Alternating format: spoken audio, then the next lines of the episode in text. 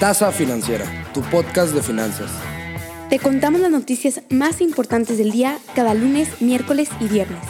Y todo en menos de 10 minutos. Así que saquen sus tazas de café y comencemos.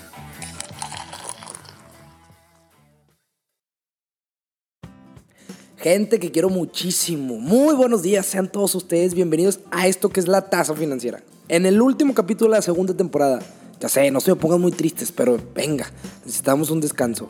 Gente, sí me está doliendo muchísimo, se los prometo. Nos vamos a despedir pues, por un mes, un poquito más. Digo, en lo que nos vamos de vacaciones, nos desconectamos, eh, ustedes nos dejan de escuchar porque los debemos de traer hartos con tanto episodio. La verdad, pues tres veces a la semana no los aguanta cualquiera. Aparte, queremos este break para que nos sirva para seguir planeando cosas en conjunto y seguir creciendo para ustedes y cada vez ser muchos más aquí escuchándonos. Por lo pronto, nos despedimos con este super capítulo tan especial que preparamos para ustedes en este viernes 2 de julio. Pasemos con la primera noticia del día. Les mando un fuerte abrazo. En esta vida hay dos cosas seguras que no nos podemos escapar. La muerte y los famosos impuestos. Hoy más que nunca aplica esta regla. La noticia de hoy es que 130 países de todo el mundo, incluidos de manera crucial China e India, han acordado una tasa mínima de impuestos corporativos del 15%. O sea, todos los corporativos tendrán que pagar estos impuestos sí o sí. Nada de que estrategia fiscal o algo por el estilo. Esto se realiza en una medida diseñada para evitar lo que la secretaria del Tesoro Janet Yellen llamó una competencia fiscal internacional contraproducente. Y esto tiene algo de sentido, ya que muchas empresas operan en el extranjero por el simple hecho de pagar menos impuestos que en su país natal. Por ejemplo, ¿no han visto en muchas películas de acción donde mandan todo su dinero a países como Suiza, Holanda, Irlanda, etcétera? Ya se podrán dar una idea. Entonces, con todo esto, las corporaciones tendrán que pagar impuestos de al menos del 15% sin importar dónde operen en el mundo. Si se preguntan cuándo se apliquen estas reglas, estas se incorporarán a la legislación nacional en 2022 y entrarán en vigor en 2023. Reporte sobre el uso de redes sociales en el mundo, realizado por We Are Social y HotSuite, nos menciona que México actualmente tiene 100 millones de usuarios activos en redes sociales, lo cual representa alrededor del 77.2% de la población total del país. De estos, Casi el 99% revisa sus redes sociales en un dispositivo móvil y el grupo de edad que más lo utiliza es entre alrededor de los 25 a 34 años. Ahora bien, por los números. Las personas tienen un promedio de 10 cuentas en redes sociales. La media de uso diaria se ubica en 3 horas con 27 minutos. Facebook es el rey de México en redes sociales, pues ocupa el segundo lugar. El primer lugar viene siendo YouTube. No me vean a mí, así decía el estudio. Pero bueno, después le siguen WhatsApp, Messenger e Instagram, todos de la gran familia de Zuckerberg. En cuanto a su uso mensual, Facebook también gana con un promedio de casi 30 horas, seguido de WhatsApp con un promedio de 20.5 horas y en tercer lugar está TikTok, que le hace cosquillas con un promedio de 17.2 horas. Unilever, una empresa anglo-holandesa de productos de consumo, dio a conocer una inversión por 275 millones de dólares en el periodo de 2021 a 2024 en México. Esto con la finalidad de incrementar la capacidad de producción en las plantas que actualmente manejan. Unilever busca aumentar la fabricación de sus marcas de alimentos conocidos como Nor, Hellmann's, Maicena, bueno, todo el mundo hemos comprado millones de productos de estos. Así como también ampliar la marca de helados Holanda con la que iniciará producciones en Norteamérica. En los últimos 20 años, el panorama de la región Bajío de México se ha transformado por completo y se ha vuelto una de las zonas más competitivas, donde confluyen armadoras de autos, empresas aeronáuticas o agroindustriales.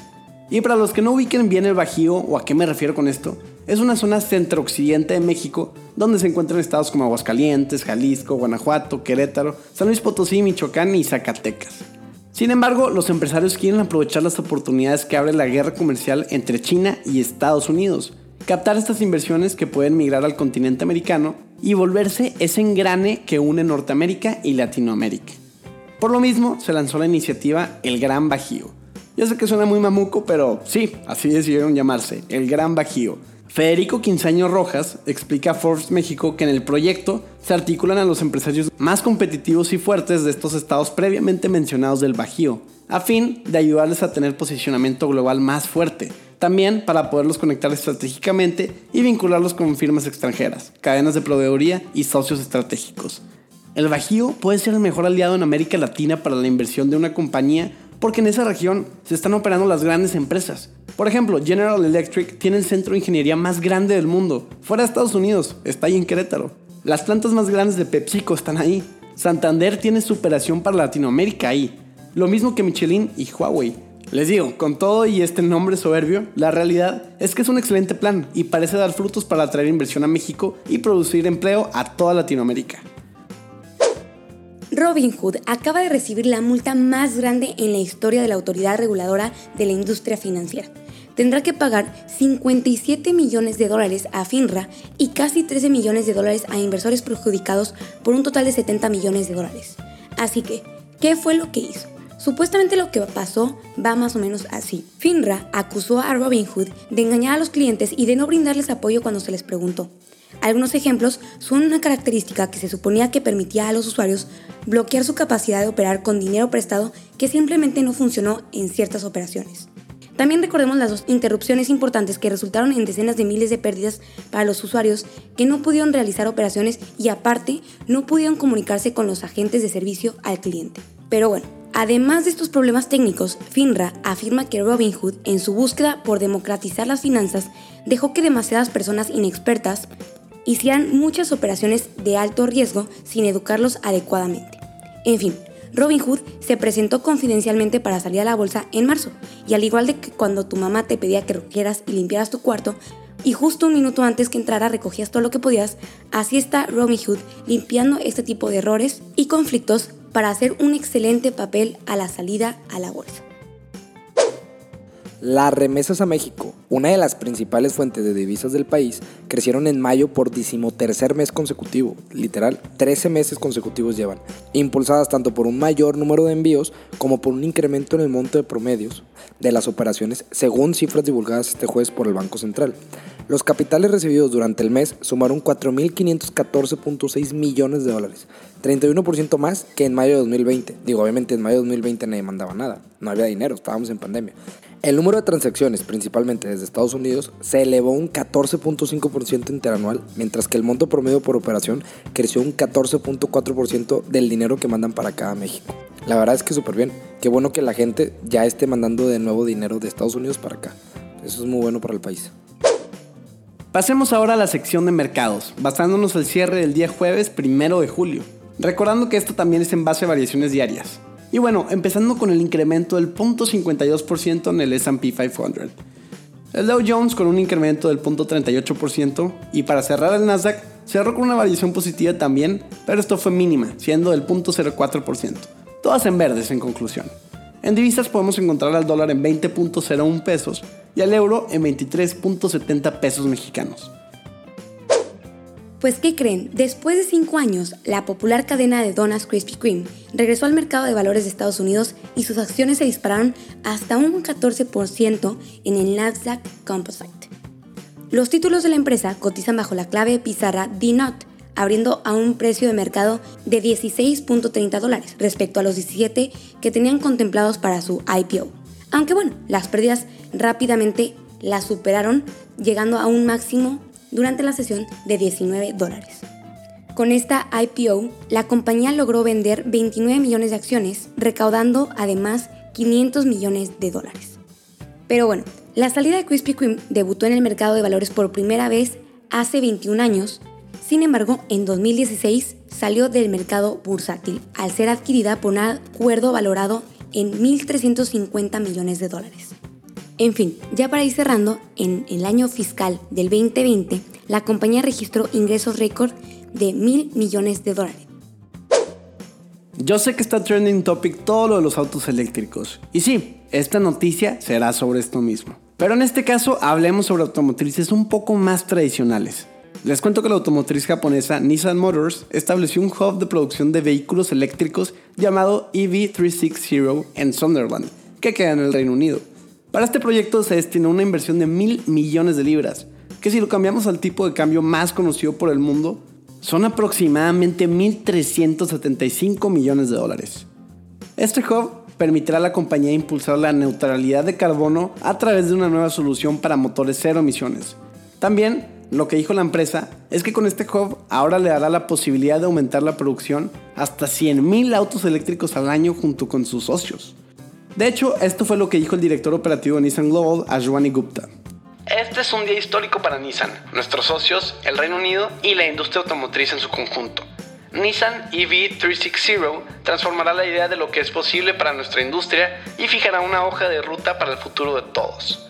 Por otra parte, la empresa invertirá hasta 423 millones de libras para producir un vehículo eléctrico en el Reino Unido. Nissan viene a soltar billete y le apuesta claramente al futuro en la industria automotriz. La Suprema Corte de Justicia de la Nación ha dictaminado prohibir el uso recreativo de la marihuana y el THC. Dicen que es inconstitucional porque viola el derecho a un libre desarrollo de la personalidad. El panorama general, México se convertirá en el mercado legal de cannabis más grande del mundo si el Congreso aprueba un proyecto de ley de despenalización propuesto. Ambas cámaras han votado sí a la medida en el último año, pero cada una hizo cambios significativos en el texto propuesto que deben resolverse. Se espera una votación final sobre una medida de la conferencia en el otoño, donde esta, ahora los mexicanos, puedan obtener un permiso de la agencia reguladora y cultivar cannabis para uso personal, aunque los detalles sobre cómo obtener un permiso no están claros. Todavía hay reglas establecidas sobre cuántas onzas son legales para llevar o cómo se puede obtener una semilla o planta legalmente. La conclusión es muy sencillo. La legalización de la marihuana podría reducir la participación de los cárteles en el comercio con los mercados estadounidenses, junto con la violencia en las rutas de transporte que han dejado al menos 250 mil mexicanos muertos. Ya después de ese icónico slap, pasemos ahora con el recap, la última sección antes del cierre, para que se les quede el resumen del resumen. Empezando con los datos duros acerca de las redes sociales en México. Robinhood tendrá que pagar la multa más grande en la historia de la industria financiera.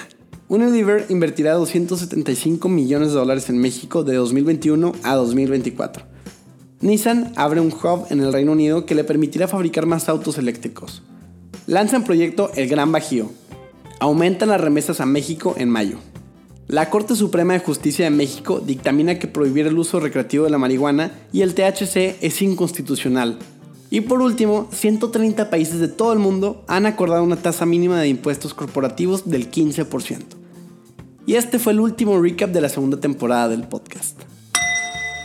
Y bueno gente, con esto terminamos el capítulo del día de hoy, así como la segunda temporada de esto que conocen como la tasa financiera tu podcast de finanzas. Esperamos de todo corazón que hayan aprendido, que se hayan mantenido informados, pero sobre todo que hayan disfrutado mucho los capítulos de esta temporada. Nosotros de verdad disfrutamos mucho hacer esto y nuestra motivación es saber que a ustedes les gusta escucharnos y les sirve la información que les compartimos. Disfruten del verano y de las vacaciones, salgan, diviértanse y descansen. No dejen de leer de vez en cuando las noticias y tomen mucho café y los esperamos en la siguiente temporada con más información financiera, económica y de negocios. Mi nombre es Edina Velasco y hasta la próxima.